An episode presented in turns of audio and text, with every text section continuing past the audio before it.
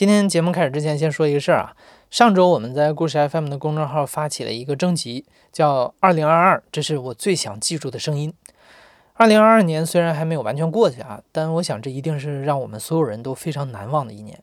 所以呢，我们就想集合大家的回忆，用一期特别的节目来记住它。我们想邀请你一起来翻翻看你的手机，有没有在今年拍下或者是录下一段让你特别喜欢、特别难忘的声音或者视频。只要你觉得是今年非常值得记住的那一刻，都欢迎来给我们投稿，告诉我们这段声音发生的场景，以及为什么你觉得它是如此重要的。在故事 FM 的微信公众号后台输入阿拉伯数字二零二二，就可以参加这次的活动。这期节目将会在明年初作为故事 FM 的第七百期节目来播出。我们等待着来自你的时光胶囊。你好，欢迎收听故事 FM，我是艾哲，一个收集故事的人。在这里，我们用你的声音讲述你的故事。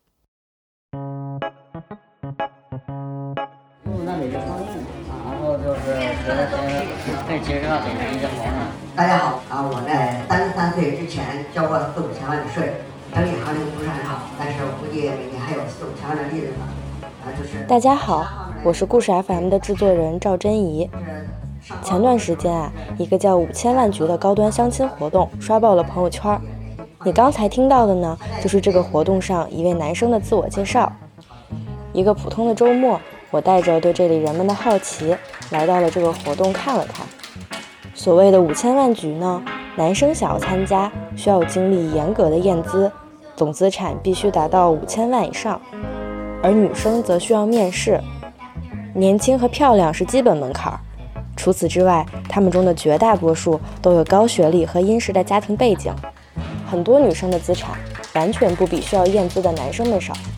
然后我是零一年的，我高中就去美国读书，然后目前在加拿大读书。然后今年其实一开始听说这个活动的时候啊，我的第一反应是，真有那么多富豪和美女需要相亲吗？但到了现场，我发现还真是不少。参加这一场活动的就三十多人，而主办者告诉我。五千万局的会员总数现在已经超过了三百人。其实我一直以为需要相亲的更多是条件一般，在感情上走投无路的人，而这些各方面条件都非常优秀的人，应该有很广的交际圈，甚至不乏追求者，在身边找到心仪的对象，对他们来说应该不是难事儿。那他们为什么会选择这种明码标价的相亲方式来寻找伴侣呢？他们对在这里遇到的感情又有怎样的期待呢？由于活动现场的大部分人都很看重自己的隐私，不愿意接受我的采访，于是我找到了活动的主办者之一员外，在向他表达了我的疑惑后，他给我介绍了一个零一年的女孩小 A。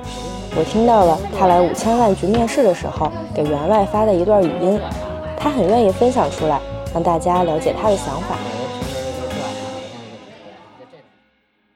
从小生活条件不能说是最好，但是从幼儿园也是私立，然后大学是名校。我可以没有爱情，但是我不会自己洗衣服。我习惯这样的生活了，但是我父母又不会轻而易举的让我去享受这样的生活，所以我只好自己搞钱。那我觉得女生，你无论做什么事，你最后都会被组建家庭这件事情耽误。你不如就是从一开始你搞钱和组建家庭和男人就是捆绑起来了。我觉得这样是一个比较靠谱的、高效的。那至于爱情不爱情这种东西，就很虚无缥缈，没有什么卵用。大家基本上说你退休想干什么，你梦想是什么，基本上都是说环游世界，或者说躺着当咸鱼。我随时都可以达到，我甚至已经达到完了，每一天都在玩。我一年飞一百多张机票，然后我好像不搞小孩，不搞出什么新的希望、新的寄托来，我已经不知道要去干什么了，就无欲无求。所以就是，其实小 A 身边不乏一些富二代同学，但他认为他们都不成熟。所以想来这里接触更加成熟的男性。有，就是我觉得对我来说，可能并不是说一定要门当户对才能在一起，更多是看喜不喜欢吧。就是我不太会因为说，其实也不是所有在场的女生对于相亲的期待都带着很强的功利心。我还在活动上认识了另一个零零后女孩小易，她家的资产已经达到了几十个亿的水平。她说她并不看重所谓的条件。因为她自己并不缺条件，他来这儿是为了寻找真爱。但是小易是一个非常慕强的人，也就是说，比他更强大或者更有眼界的人，往往更能让他心动。而在他身边，这样的人太少了，所以想来这儿碰碰运气。我也我也比较好，比较早就挣到钱了。我二十多岁的时候，一年大概就是一百多万，挣到了这个过亿的这个资产，这个钱。而在跟活动的主办者员外闲聊的过程中，他告诉我，在做相亲行业之前啊，他其实在很年轻就成为了一个很成功的创业者，也属于富豪圈中的一员。虽然这里的男生有富一代和富二代两种。但是后来相亲的，像他这样的富一代居多。他非常理解这些人在感情中都会遇到什么。为什么我们能做五千万局服务这些亿万富翁呢？他们的生活和经历过的状态很多，我都经历过。在后面的聊天中，员外跟我透露了另一个这些富豪们来这里相亲的更加隐秘的原因。为什么？我我跟你说，今天在座的所有的男生都被坑了。他给了前女友一百个比特币。结果他前男前女友在美国，然后背着他找了另外一个男的。员外告诉我，五千万局中的很多人遇到的感情问题，自己也曾经遇到过，而也正是这些经历，让他动了成立五千万局这种经过严格筛选的有门槛的相亲聚会的念头。于是我对他的经历产生了强烈的好奇：富豪的恋爱世界会是什么样呢？他们对相亲？又有着怎样的期待呢？于是我找了个安静的地方，跟员外聊起了他的故事。很多人会觉得这些人来相亲是不是没有遇到过什么真爱啊，或者怎么样？其实不是，反而这些人呢都遇到过刻骨铭心的爱情。我是八零后，我是一个连续创业者。一开始呢，我确实没有穷过，但是一个创业者会特别忙，积累的财富的这个过程当中是很辛苦的。我当时就是基本上是没有休息的时候。实际上，很多做生意的人吧，在他的专业领域里边比较厉害，但是在情感上他是有知识盲区的，他没有那么多时间去琢磨男女之间这点事儿。当时我二十七岁，我也没有渠道啊，因为我的同学该结婚都结婚了，然后我还不接受家里介绍，我认为啊，父母你们能看上的人，我一定看不上，对吧？你们都是那个年代的观点，对吧？我就要自己找。我认识很多人，但都是不能谈恋爱的人，都是生意伙伴，所以我认识女孩的方式呢，我只能通过社交软件，这个左滑右滑呀，然后那个上滑下滑，滑来滑去吧，滑到一个女孩，跟她聊天，觉得看照片很好看。女生很会聊天，还挺主动的。然后呢，我就跟她约出来说：“那大家见个面吧。”一见面觉得，哎，小女孩不是照片。然后聊天呢，虽然不爱说话，但是呢，就是你说什么，她还跟你呼应，就比较迎合。我觉得挺挺舒服的。其实我当时还是挺喜欢的。我想这能不能谈个恋爱啊？后来呢，过了三四天，然后后来我们又约着见面。我们当时就约到了。呃，北京亮的那个酒吧，就聊两多小时，然后准备走的时候吧，这个女生突然间跟我说：“她说，哎，难道你每次见我只想跟我聊天吗？”我说：“那那那你等我，因为下边就是百悦酒店嘛，我就赶紧去开好了房间。我说：那我们去房间再喝点儿吧，很委婉的，然后然后把她带到了房间。当时呢，她还主动提出来说，我们不要戴安全套。”然后第二天呢，我还想给他发个信息，就想再再联系联系吧，对吧？看看能不能往后发展发展，想跟他谈恋爱。结果呢，我发现这个人，我给他发信息他不回了，我联系不上了。结果过了有半个月，这个女生突然间给我发信息，然后我现在怀孕了，没有能力养她，但是我把她生下来，你来帮我养吧。说说我叫什么名儿，我的公司叫什么？我当时我就慌了。这其实就有点那个威胁的意思了，然后那我肯定着急啊，没遇到这种事儿啊，百爪挠心啊。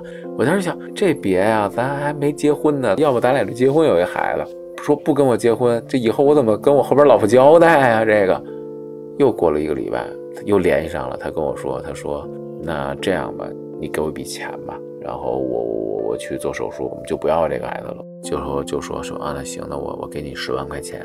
女孩说：“行，可以。”当时我还是让我的助理带着钱陪她去的医院，后来做完的那个手术。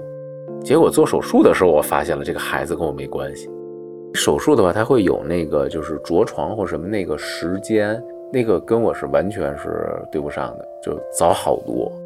然后呢，我就后来也调查他，我就查出了他的家庭住址，他父母老家在哪儿。后来我就给他发信息，我说你也不能拿我当傻子呀，我说如果这件事你不跟我说清楚，我就去你老家跟你父母谈。然后这女孩当时也慌了，后来就跟我说这件事是背后有人给我出主意的。我说哎呀。也挺不容易的，人有难处。我觉得你这个连养病啊，在这个照顾自己，我觉得五万够了。这个女孩还给我打了五万块钱回来。当我知道这个事情是一个仙人跳的事情的时候，其实当时首先是害怕，然后后来当这个事情处理完了过去之后吧，其实内心深处还是挺失落的，因为我就会觉得，就是为什么我想好好谈恋爱却谈不成呢？就是因为这种方式。容易吸引到这些有目的性的女孩，而遇不到那些良善的姑娘呢？其实五千万局的很多男生，其实他们都有着类似的经历，跟我一样被前女友啊，不能说坑过吧，但是都这个被给过人家房子呀、钱呀，包括比特币这些东西。呃，像我们还有一个会员是科技圈的很有名的一个人，然后他当时有一个女朋友。他很喜欢他，老给他打钱。后来那个女朋友去美国留学，他还给了他一百个比特币。结果后来发现那个女孩在国外又找了一个男孩，所以这个事儿让他有阴影。他好几年都没有去谈恋爱。有钱人听到的谎言都很多，因为想骗他们的人就比较多，防不胜防。虽然说有钱这件事儿。可以在生活的方方面面为员外带来便利，比如可以让他想买什么就买什么，也可以帮他吸引到很多女孩。但是员外自己的亲身经历和身边朋友的经历似乎都在告诉他，财富为他们吸引到的很可能是目的性极强的伴侣。但是员外并没有放弃，他认为有钱依然是他在恋爱中的绝对优势，他也很乐意为喜欢的人花钱。只要对方不骗他的财产就行。而这次的经历也让他发现，网络上的确是鱼龙混杂的。他开始发动自己的人脉，想通过朋友认识一些更靠谱的女生。没过多久，员外就通过朋友的介绍，遇到了一个让他怦然心动的女孩。员外自己呢，出生于一个公务员家庭，他从小到大接触的环境都非常简单，父母也让他接受了很好的教育。而这个女孩跟他有着截然不同的成长经历，让他感觉充满了新鲜感。在很长一段时间里，员外都非常确定这个女孩就是他的真爱。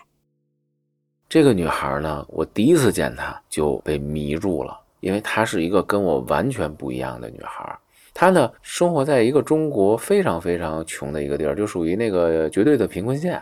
来自于一个组合家庭，父亲早逝，他妈妈又改嫁，他这边还有个姐姐，继父呢那边还有三个孩子，然后他继父呢属于那种厂矿工人，还是能挣点钱的，但是养五个孩子还是压力比较大的，所以家里条件还是非常非常一般的。读了一个某某学校的旅游学院，然后学这个商务英语，他当时呢就属于是去国外打工。他去的是迪拜，回国之后呢，他就做了时尚行业，就是做奢侈品，感觉时尚漂亮，有品位，又懂很多外语又好，他又很会聊天儿，并且我见他的时候吧，我发现他脖子上还系了根绳儿，那个叫什么超壳还是叫什么，我也不太懂啊，因为我从小在北京西边长大，然后西边呢都是政府居多，然后就是军队，二十六七岁的时候才搬到国贸这边住。我当时就觉得哇，国贸三里屯真是滚滚红尘啊！这些小姐姐们太漂亮了。因为我原来在西边见的都是什么张处长、李处长、王处长，然后遇到国贸这边的 Lilian、Vivian、Tina 之后，觉得哇，这个这个这个又能歌善舞，还能喝个酒，就觉得我这个女孩太让我着迷了。跟她见完面之后就很开心，我俩人就觉得啊，这女孩挺好的呀，我可以跟她去接触接触啊。现在很多女孩问问题都很有意思，她会问你，哎，你你住在哪儿啊？我说我住在国贸这边。她说，哎，那你是自己住吗？我说啊，我是自己住。他说啊，你自己住你不孤独吗？那么大的房子，我说还还行吧。他说你家几间房啊？这问题就都都问出来了。然后呢，当他知道你的条件还不错的时候吧，见你第二面他会说，哎，我去你家里玩吧。然后一到周末说，我买点海鲜去你家给你做点海鲜吧，我们一起在家看会儿电视，就觉得哎呀挺好的。然后两个人就谈了。其实，在跟这个女孩交往的过程中，员外也多多少少能感觉到他在用一些小手段让自己对他死心塌地。但是他非常能理解这个女孩想通过跟他谈恋爱换取更好生活条件的想法，而且女孩也的确对员外非常的温柔体贴。跟他在一起的时候，员外体验到了前所未有的关怀，他能感觉到自己正在被爱着，所以他也心甘情愿的想给女孩更好的物质生活。他当时呢，其实就无意中给我透露说他房子快到期了，那我就明白了，然后我就给他租了一个房子，但我没跟他住在一起，我我觉得不太好，但是我们呃离得很近，走路五分钟就到了。我们刚在一起的时候，那是我现在想起来都是非常美好的时候，那每天生活过得跟小红书似的，充满了仪式感。他上班比较早，他起来之后呢，他会做好饭，然后呢给我把钥匙，让我去那儿吃饭。吃完饭之后呢，我再去上班。哇塞，这简直太好了，家的感觉。我晚上有的时候我去看他，他一开门先，你要泡个脚吗？然后给你揉揉肩膀，把茶泡好了，就是那个感觉让你觉得，哇塞，我如果找一个这样的老婆，就是人生赢家呀。其实我我是原来是直男啊，我是分不清女生化不化妆的。我我我很长时间以后我才知道女孩的眉毛是画的。后来有一次我们做汗蒸，我才发现啊，她没有带补妆的化妆品，我才发现啊，原来她素颜是长成这样的。她睡觉是带妆的，居然不卸妆，就看着反正每天都浓眉大眼的很漂亮。然后包括呢，他也会用一些小的这种手段啊。因为当时有我喜欢这个人的光环在，所以这些东西对于我来说呢，我都是把它自动忽略掉了。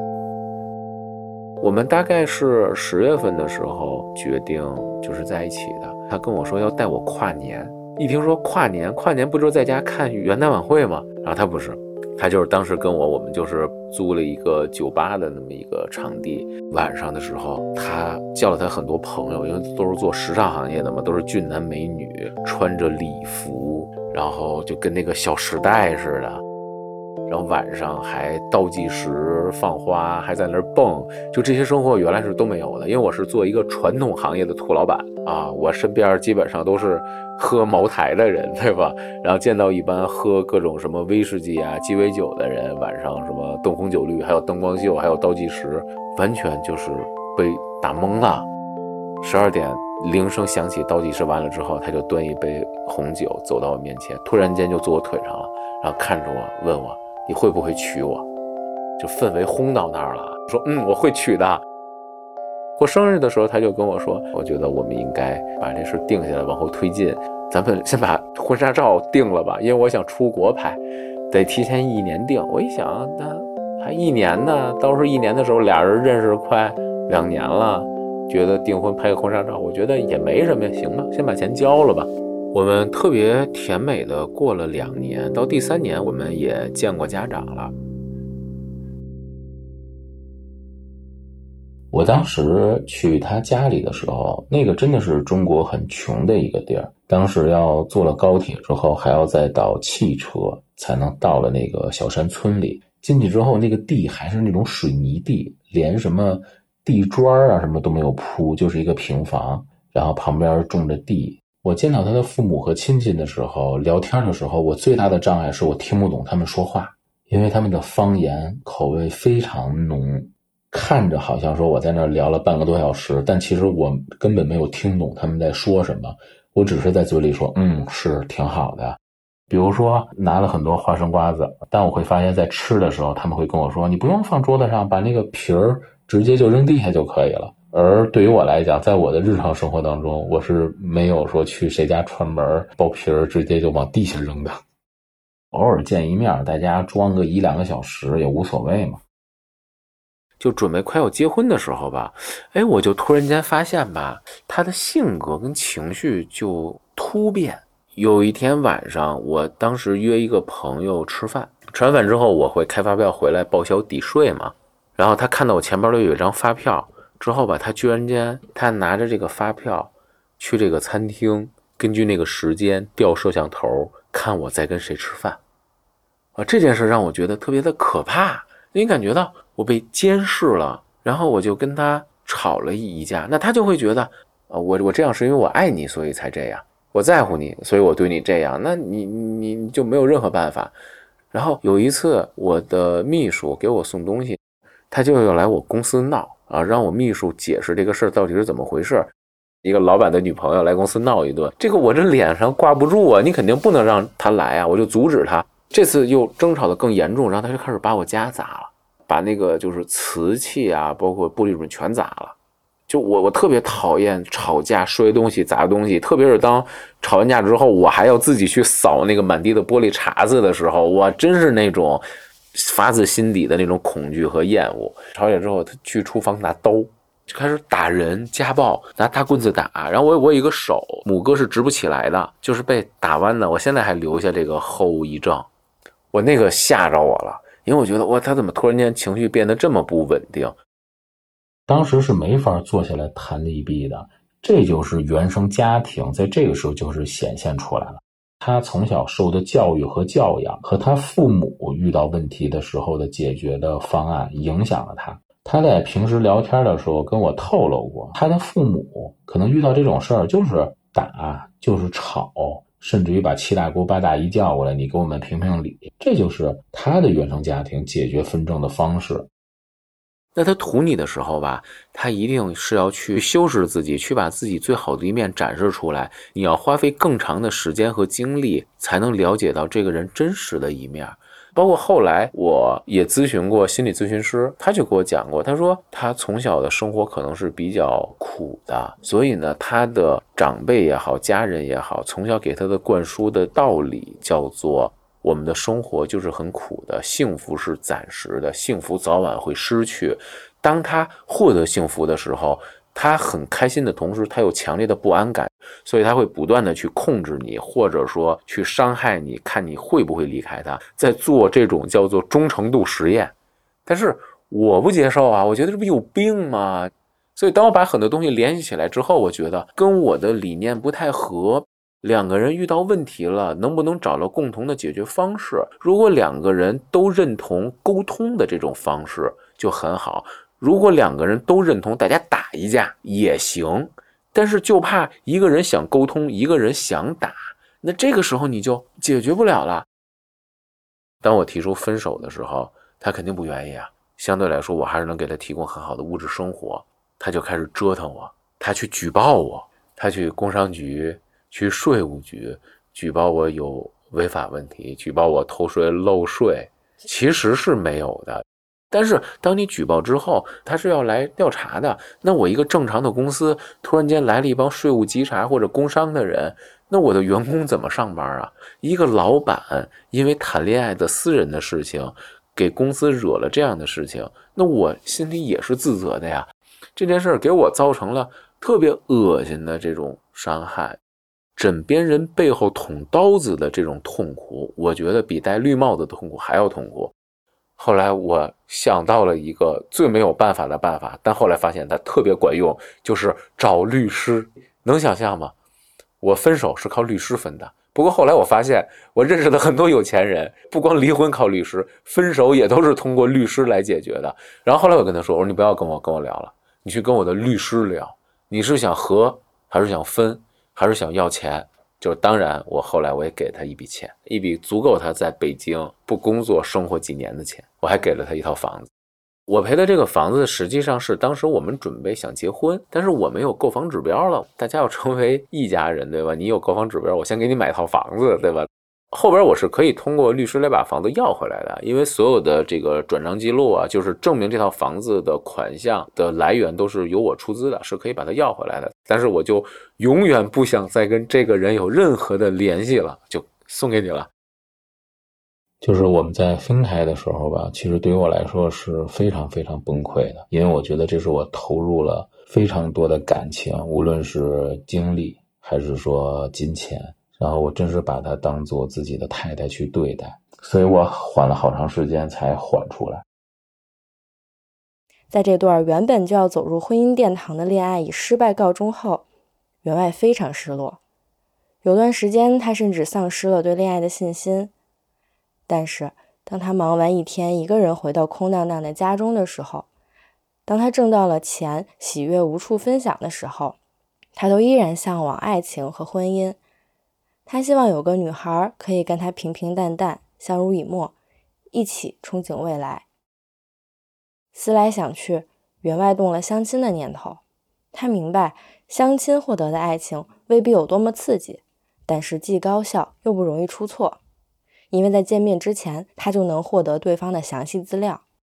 但一开始，员外对于相亲这件事儿也是有耻感的。为了避免一对一相亲的那种尴尬，他选择了参加社交式的多人相亲活动。我三十五岁了，身边人都结婚了，男生也有年龄焦虑。我先开始来相亲这件事儿的时候吧，我也是做了很多心理建设的，就觉得相亲是一件很丢人的事儿，是有耻感的，好像说让人去挑来挑去啊，但是又没有比他更好的方式了。起码你参加一场相亲活动，来个六七十人，起码他都是单身男女啊。你在社会上哪找这么多单身男女去啊？我当时呢，正好是半退休状态，没事儿干嘛。我是连着参加了三十场活动，用了大概三四个月的时间。然后呢，跟我单独吃饭的就得有二三十人，再加上我在活动里见的，我估计我得见了得有小一千人。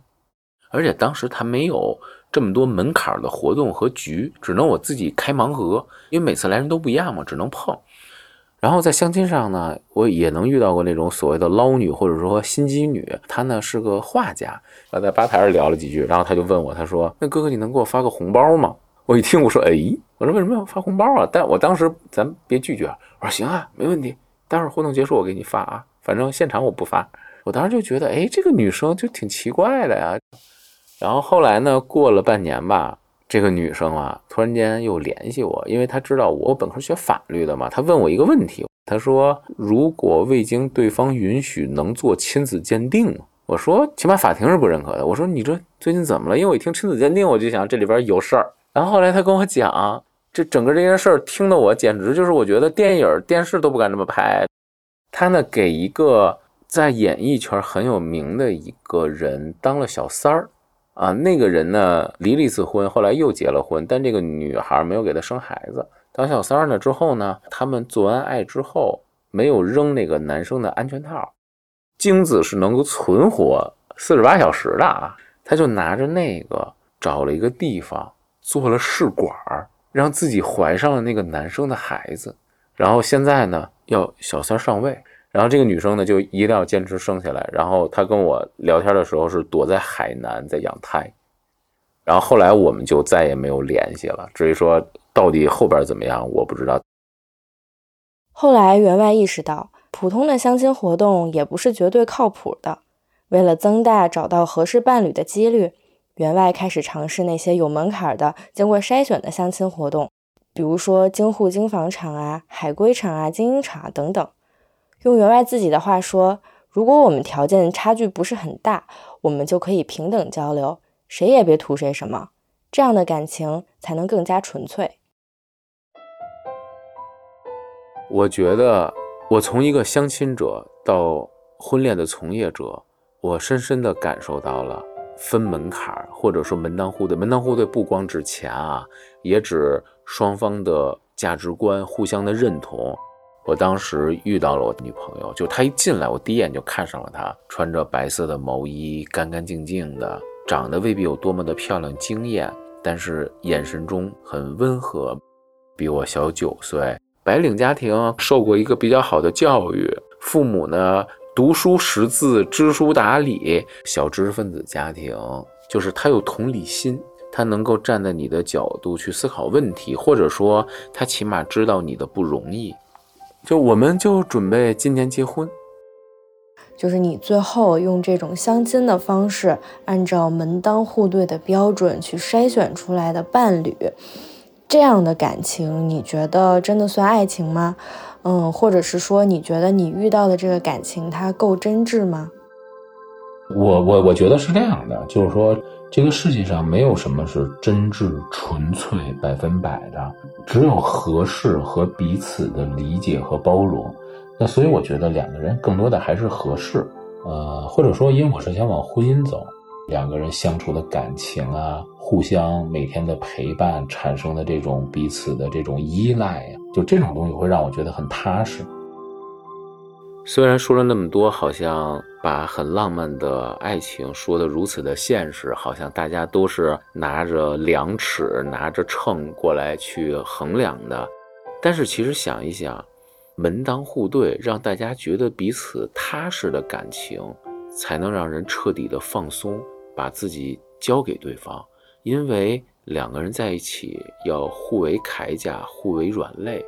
你的另一半是掌握你很多秘密的人，如果你一开始你都不信任他，那你怎么能够谈一段让自己放松的恋爱啊？听员外说，对于五千万局中的大部分人来说，婚恋绝不仅仅是两情相悦、一拍即合这么简单。他们对于婚恋的考虑往往比普通人要复杂一些，更加强调门当户对或是互惠互利。只有这种家境出身吻合的结合，对于他们积累的财富和婚后的生活来说，才是安全且靠谱的。而感情则是个锦上添花的事儿。你如何看待这样的择偶态度和方式呢？欢迎在评论区和我们分享。本期节目也是故事 FM 和熊孩子传媒一起探讨独居时代的第三期。接下来我们还会共同推出和独居时代的爱情有关的系列声音节目和剧集。没错，我们会把收集来的这些独居故事改编成影视剧。如果你独居过或者正在独居，如果你也在独居中体验过难忘的爱情，欢迎你给我们留言、私信或者投稿，我们后续会和你详聊。你现在正在收听的是亲历者自述的声音节目《故事 FM》，我是赵真怡。本期节目由我制作，声音设计孙泽宇。感谢你的收听，咱们下期再见。